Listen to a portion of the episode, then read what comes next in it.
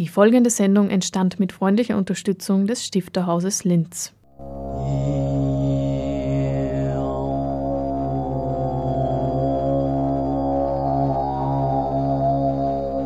Literatur im Radio.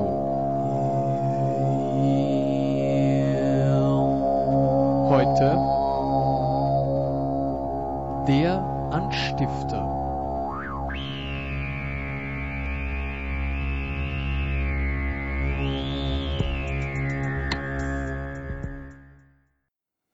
Ehebruch, Totschlag, Kindsmord, Brandstiftung, Grenzsteinverschiebungen, Gespenstererscheinungen, Unglücksfälle, Klaghändel, Irrsinnsausbrüche, Todfeindschaften. Zwei aktuelle Werkausgaben werden vorgestellt, zwei österreichische Schriftstellerinnen, beide in gewisser Weise Außenseiterinnen, die sich in und mit ihrem Schreiben den Unzumutbarkeiten des Lebens entgegengestellt haben. Ein Abend anlässlich des Internationalen Frauentages erklärt Petra Maria Dallinger vom Stifterhaus Linz. Das Thema Autorin oder Edition wird sich ins ganze Jahr hineinziehen und bearbeitet. Es ist ein Abend auch für Marlene Haushofer, die am 11. April 1920 in Frauenstein geboren wurde und am 21. März 1970 in Wien gestorben ist. Alles dreht sich um die Frauen. Literatur heute im Anstifter, Literaturen von Christine Lavand und Elfriede Gerstl. Neue Editionen sind erschienen, die Herausgeberinnen kommen zu Wort und geben in die Literaturen dieser Einzelgängerinnen oder, wie sie auch beschrieben werden, Außenseiterinnen Einblick. Das Schreiben von Frauen hat lange Zeit unter stark geschlechterspezifisch bedingten Voraussetzungen stattgefunden. Es wurde vor allem unter solchen wahrgenommen. Das wirkt auch nach in Hinblick auf ihnen zukommende Werkausgaben, Editionen. So sind die gewissermaßen letztgültig nobilitierenden, aufwendigen, historisch-kritischen Ausgaben in der Regel Dichtern vorbehalten, Goethe, Jean-Paul, Stifter, Kafka, Horvath und so weiter. An manchen wird noch oder wieder, nämlich bereits ein zweites Mal an einer zweiten historischen kritischen Ausgabe gearbeitet. Mittlerweile ist in Bezug auf die Konzeption von Editionen, Gesamtausgaben oder auch Auswahlbänden der Werke von Autorinnen und Autoren des 20. Jahrhunderts generell eine deutliche Tendenz zu beobachten, es ist der Trend hin zu stärker leserinnenorientierten Ausgaben, die wissenschaftlichen Standards entsprechen, etwa auch vorhandenes Material in Nachlässen, in Archiven konsultieren, die ein Glossar anbieten, jedenfalls ein kommentierendes Nachwort, das Lebens- und Schreibzusammenhänge anspricht. Auf das exakte Verzeichnen von Varianten, auf Apparate, Lemmatisierung etc. wird aus pragmatischen Gründen und wohl auch aus Mangel an entsprechender personeller Ausstattung zunehmend verzichtet. Die Frage, warum Editionen wichtig sind, unter welchen Überlegungen sie konzipiert werden, welchen Hindernissen sie begegnen, überwindbaren und anderen, das sind Fragen, die anhand so gelungener Unternehmen wie im Falle Lavand und Gerstl und am Desiderat einer Ausgabe der Werke Marlen Haushofers heute zur Sprache kommen werden. Durch den Abend anlässlich des Frauentags im Stifterhaus am 9. März hat moderierend die Literaturwissenschaftlerin Daniela Striegel geführt. Ich beginne mit einer vierten Dichterin, nämlich mit Marie von Ebner-Eschenbach. Wenn eine Frau sagt jeder, meint sie jedermann. Wenn ein Mann sagt jeder, meint er jeder Mann. Marie von Eben-Eschenbach passt zum Frauentag mit ihren Aphorismen und deswegen habe ich noch drei für Sie vorbereitet, einschlägige.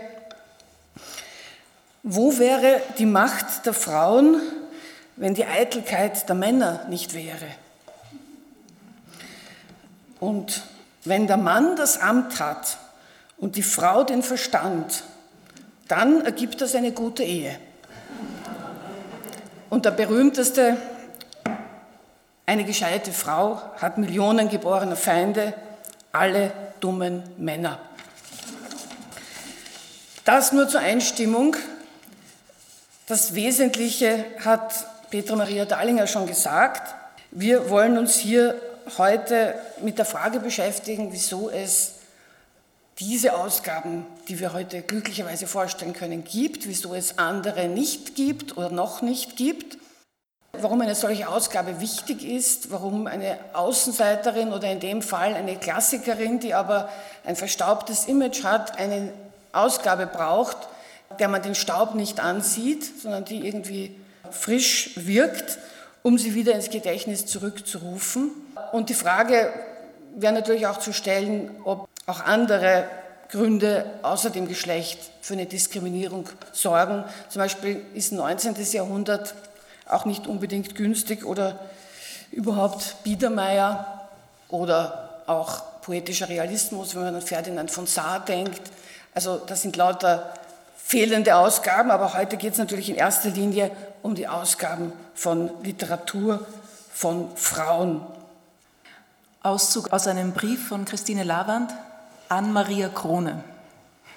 Wenn ich Ihnen über das Tal erzählen müsste, so würde sicherlich ganz was anderes herauskommen, weil ich halt doch ein ziemlich obskures Medium bin. Meine Eltern stammen beide von sehr alten Familien, bäuerischen Familien ab. Das Lavantal war bis vor verhältnismäßig sehr kurzer Zeit noch ein vollständig von aller Welt abgeschlossener Talkessel was zu sehr vielen Familienheiraten und daher Inzucht führte. Dies ergibt ein sehr sonderbares Schicksalsgefüge, das für mein Empfinden sehr an nordische Sagas erinnert. Jedenfalls lieferte das Lavantal bis vor kurzem wohl noch den größten Prozentsatz an irrsinnigen Idioten und Selbstmördern. Meine Kindheit bestand aus lauter Einblicke in solch abgründige, zumeist aber mit einem Wirbel von Humor umgebenen Schicksale. Mein Vater, Georg Thonhauser, angeblich von einem sehr alten Geschlecht Dannhäuser abstammend, war hier in St. Stephan Bergarbeiter. Damals verdienten die Bergarbeiter noch nahezu nichts und galten unter den Bauern als etwas Minderwertiges. Wir waren neun Kinder, das heißt sieben, weil zwei früh gestorben sind. Mutter auch von einem alten und ganz überzüchteten und verarmten Bauerngeschlecht stammend, musste für die Bauern nähen und stricken. Da wir nur eine einzige Stube hatten und ich immer krank und zu Bett war, wickelten sich alle Gespräche vor meinen Ohren ab. Mutter war nämlich für alle anderen eine Art Beichtiger. Das Elend des ganzen Dorfes rann bei ihr zusammen. Aber es wurde, sobald es in unserer Stube sich auslegte, irgendwie verwandelt. Ich kann dies schwer erklären.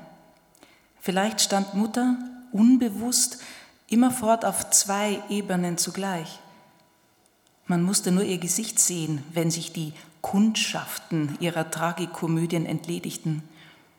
Manchmal war ich nämlich neben Mutters Nähmaschine auf das Fensterbrett gebettet weil ich ja skrupellos war und viel Sonne bekommen sollte. Waren wir allein, dann sang Mutter meist Kirchenlieder, ganz alte, ganz seltsame. Dann war ihr zartes, abgezehrtes Gesicht in sich verschlossen unter der überhohen Stirne. Ich habe Mutter nie wirklich essen sehen.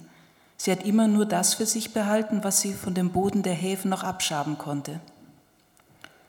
Wenn es klopfte, ging meist schon eine schnelle Veränderung in ihrem Gesicht vor. Ihre Augen kamen von innen zurück und wurden wach und tapfer. Mit diesen Augen konnte sie dann alles überstehen. Ehebruch, Totschlag, Kindsmord, Brandstiftung, Grenzsteinverschiebungen, Gespenstererscheinungen, Unglücksfälle, Klaghändel, Irrsinnsausbrüche, Todfeindschaften. Dies alles wurde immer mit dem Einsatz des ganzen Herzens und der ganzen Fantasie, zumeist unter Verwendung vieler verstümmelter Fremdworte vorgebracht, und es wurde immer wieder in allen Abarten geweint und geflucht und geschworen. Mutter nahm das alles hin, ohne je mitzuweinen, mitzufluchen oder auch nur mitzuschimpfen. In ihren Augen stand dann das innerste Gefüge des Dorfschicksales, aber verwandelt von einer strahlenden, fast übermütigen Demut.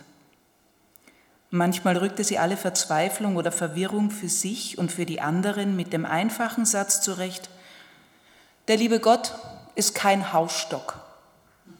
Idiot, fast in jeder Familie gab es einen oder mehrere davon. Und er wird schon wissen, was er tut. Viele von den Kundschaften fielen der Mutter beim Abschied jedes Mal um den Hals und versprachen ihr Gottes Lohn, was sehr oft auch das Einzige blieb, was sie für die Arbeit bekam.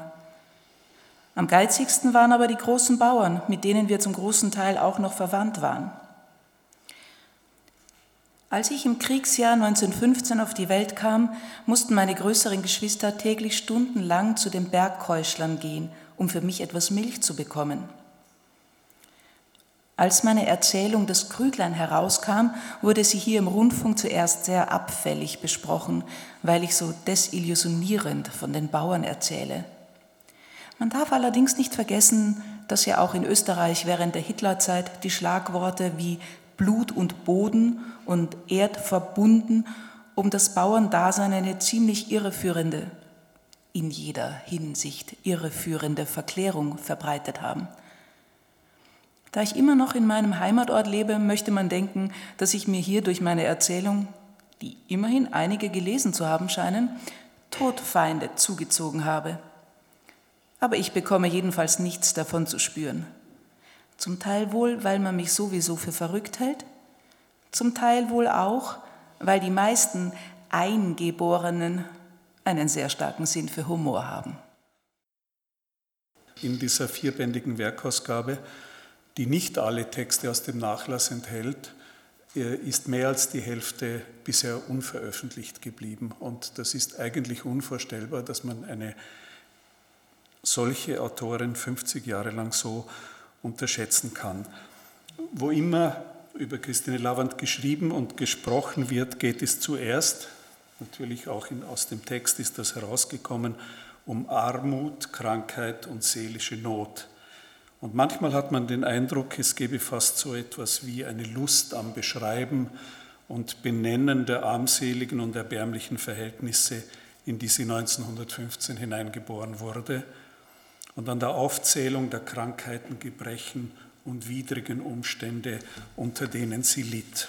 Ich finde es jedoch bemerkenswert, dass sie selber ganz selten, und den Text, den Sie gehört haben, dieser Brief ist einer dieser seltenen Anlässe, dass sie selber über die eigenen Krankheit, über Not und Armut kaum spricht. Auch in ihren Briefen ist das fast nie ein Thema und wenn sie es tut, dann nicht ungern ein bisschen ironisch gefärbt. In den Augen der anderen galt sie als nicht normal, als Außenseiterin. Sie fühlte sich ausgeschlossen und abgelehnt, bedingt auch durch ihre, ihre schweren Krankheiten, die sie schon von Kind an hatte. Schon in der Volksschule schrien die Kinder, da kommt die Hex hinter ihr her. Geborgenheit dürfte sie am ehesten in der Familie erfahren haben. Auch deshalb wohnte sie bis zu ihrem Tod bei den Eltern. Das war 1938.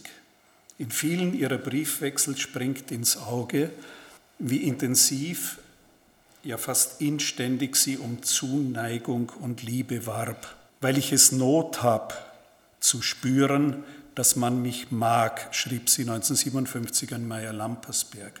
Ich bin eine echte arme Leut Krott, aber das wisst ihr ja sowieso und ihr mögt mich trotzdem, Geld.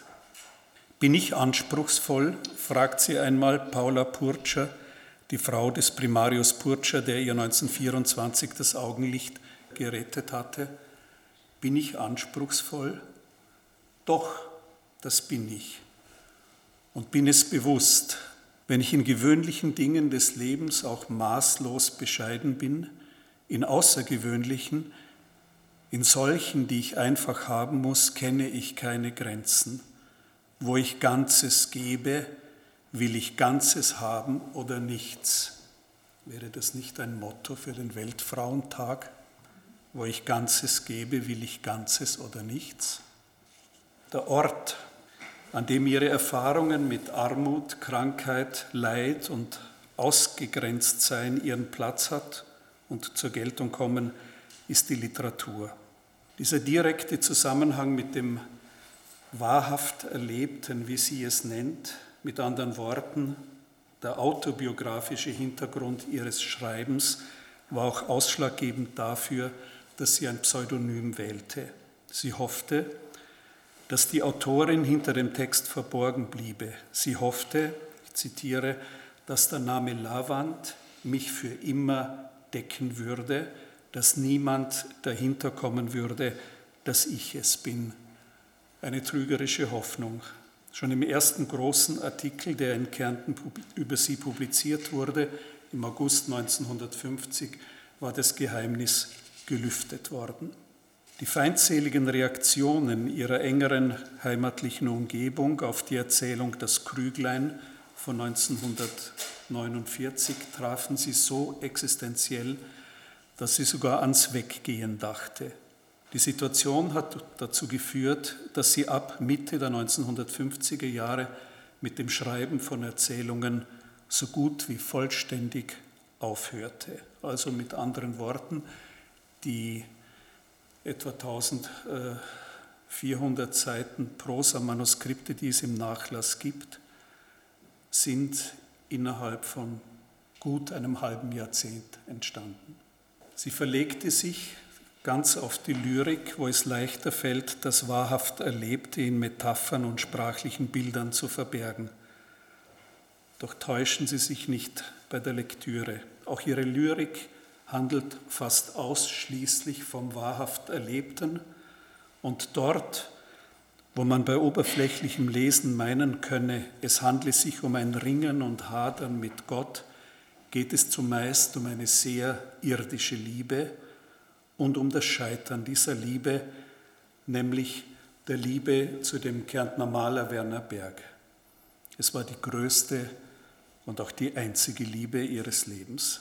Christine Lavand stürzte nach der Trennung von Werner Berg 1955 in eine oder wahrscheinlich die schwerste Krise ihres Lebens. Ich war halb irrsinnig von einem Verlust, der mein ganzes Leben ein für allemal aus der Versorgung mit dem täglichen Brot der einfachen, warmen Menschenliebe ausgeschlossen hat. Es war eine Schockwirkung das drückt alles um viele Ebenen tiefer. Und in einem Gedicht aus dieser Zeit heißt es, während mir tiefer und tiefer betrübt das Brandmal im Herzen vernarbt. Sie hat das Ende dieser Liebesbeziehung, das durch äußere Umstände erzwungen wurde, nie verwunden und ab Ende der 1950er Jahre verstummt sie schließlich auch in der Lyrik fast völlig. Das heißt, das Gesamtwerk ist in weniger als eineinhalb Jahrzehnten entstanden. Herausgeber Klaus Amann sprach bei der Veranstaltung anlässlich des Internationalen Frauentages über die Bedeutung von Christine Lavand in der österreichischen Literatur der Nachkriegszeit und nennt sie gemeinsam mit Ilse Eichinger und Ingeborg Bachmann. Dass Christine Lavand nach der Veröffentlichung ihrer ersten Erzählungen, also beispielsweise das Krüglein, so vehement angegriffen wurde, so vehement, dass sie sich nicht einmal mehr auf die Straße traute, zeigt, dass sie mit ihrem Erzählen einen Nerv getroffen hatte. Und in der Tat, Christine Lavand ist die erste Schriftstellerin in Österreich, die über das Schicksal von Kindern, armen, kranken, behinderten Kindern, über Arbeiterinnen und Stallmägde, über ledige Mütter, Arbeiter, Knechte, Schausteller, Lumpensammler, Außenseiter und Stürzler, wie das in Kärnten heißt, und sie benennt ihre eigene Familie so, schrieb, aber gleichzeitig eben auch über wundergläubige Gräfinnen, kaltherzige Großbauern, prügelnde Lehrer und selbstgerechte, Geistliche. Kanonikus Johannes Pettauer, ein Kärntner Priester, der sich selber und den seinerzeit viele für einen Literaturexperten hielten, hat einst für einen Kirchenmann ziemlich unbarmherzig, finde ich, über sie gesagt, öffentlich gesagt, sie sei, ich zitiere, eine aggressive, gottlose Person. Vielleicht ist dieses Urteil auch Ausfluss einer Kränkung, die eintritt, wenn man mit einer Wahrheit konfrontiert wird, die man nicht wahrhaben will. Denn über alle, reich oder arm, gläubig oder nicht, vornehm oder nicht, schrieb Christine Lavand mit einer Genauigkeit, Unbestechlichkeit, Hingabe und Einfühlung, wie hierzulande niemand vor ihr und nur wenige nach ihr. Lavand hat die Schärfe des Blicks, das psychologische Einfühlungsvermögen und die sprachlich-poetische Kraft aus dem wahrhaft Erlebten, wie sie es nennt, aber genauso auch aus dem Erträumten und Imaginierten, Erzählungen zu formen, die historisch, geografisch und sozial exakt lokalisierbar sind und gleichzeitig eine allgemeingültige bleibende Bedeutung haben. Sie sind literarische Schlüssel zu Lebensformen und Lebenswelten, die den meisten von uns mittlerweile fremd sind. Doch die kleinen und die großen Gefühlsdramen, von denen Lavand erzählt, sind uns nicht fremd, weil sie so wie Lavand sie beschreibt, universal und auch auf uns selber übertragbar sind. Jahre bevor die promovierte Philosophin Ingeborg Bachmann ihren ersten Gedichtband veröffentlichte und Jahre bevor sie 1961 mit dem Prosaband Das 30. Jahr als Erzählerin bekannt wurde, da hatte Lavand schon mit dem Schreiben aufgehört, schrieb die literarische Autodidaktin die Absolventin einer dreiklassigen Volksschule mit unzähligen Fehlstunden in ihrer Dachkammer in St. Stephan, meist in der Nacht, weil sie tagsüber die Hausarbeit zu machen und Strickaufträge zu erledigen hatte, Gedichte und Erzählungen, die sprachlich und formal und auch inhaltlich einen Neubeginn der Literatur in unserem Land darstellen. Die literarische Moderne in Österreich nach dem Krieg beginnt mit Christine Lavand, Ilse Eichinger und Ingeborg Bachmann in dieser Reihenfolge. Die Herausgeberin Christa Gürtler hat in ihrer Edition die Lyrik von Elfriede Gerstl veröffentlicht und kommentiert. Im Stifterhaus hat sie die Biografie von Elfriede Gerstl ausgehend von den Kriegsjahren bis zu ihrem Tod 2009 skizziert. Aus Elfriede Gerstl gelesen hat an dem Abend die Schauspielerin Gunda Schanderer. Mit Christa Gürtler über Elfriede Gerstl verabschieden wir uns vom Anstifter und melden uns wieder im Mai mit Literatur von Drago Jantscha und von Karin Peschka. Auch eine Außenseiterin, die es zu entdecken gilt. Wer ist denn schon bei sich? Wer ist denn schon zu Hause? Wer ist denn schon zu Hause bei sich? Wer ist denn schon zu Hause, wenn er bei sich ist? Wer ist denn schon bei sich, wenn er zu Hause ist? Wer ist denn schon bei sich, wenn er zu Hause bei sich ist? Wer denn? Sie haben es jetzt schon gehört, äh, Elfriede Gerstl ist eine Autorin, die man der literarischen Avantgarde äh, zuordnen könnte. Zunächst einmal zum Nachlass und Anmerkungen zum Sammeln. In ihrem zentralen autobiografischen Gedicht Kleiderflug beschreibt Elfriede Gerstl, 1932 geboren und 2009 gestorben, ihre Lebensgeschichte als Geschichte ihrer Kleider.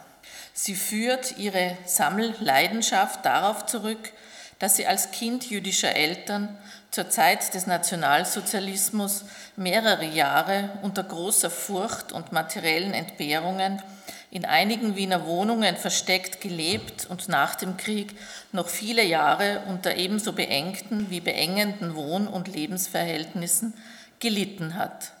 Und sie thematisiert darin auch den Zusammenhang zwischen ihrer Kleidersammlung und dem Schreibimpuls und bringt ihr Dilemma präzise auf den Punkt Zitat, Literatur und Sammeln entspringt einem Mangel, irgendeinem Mangel trotzig die Fülle entgegensetzen.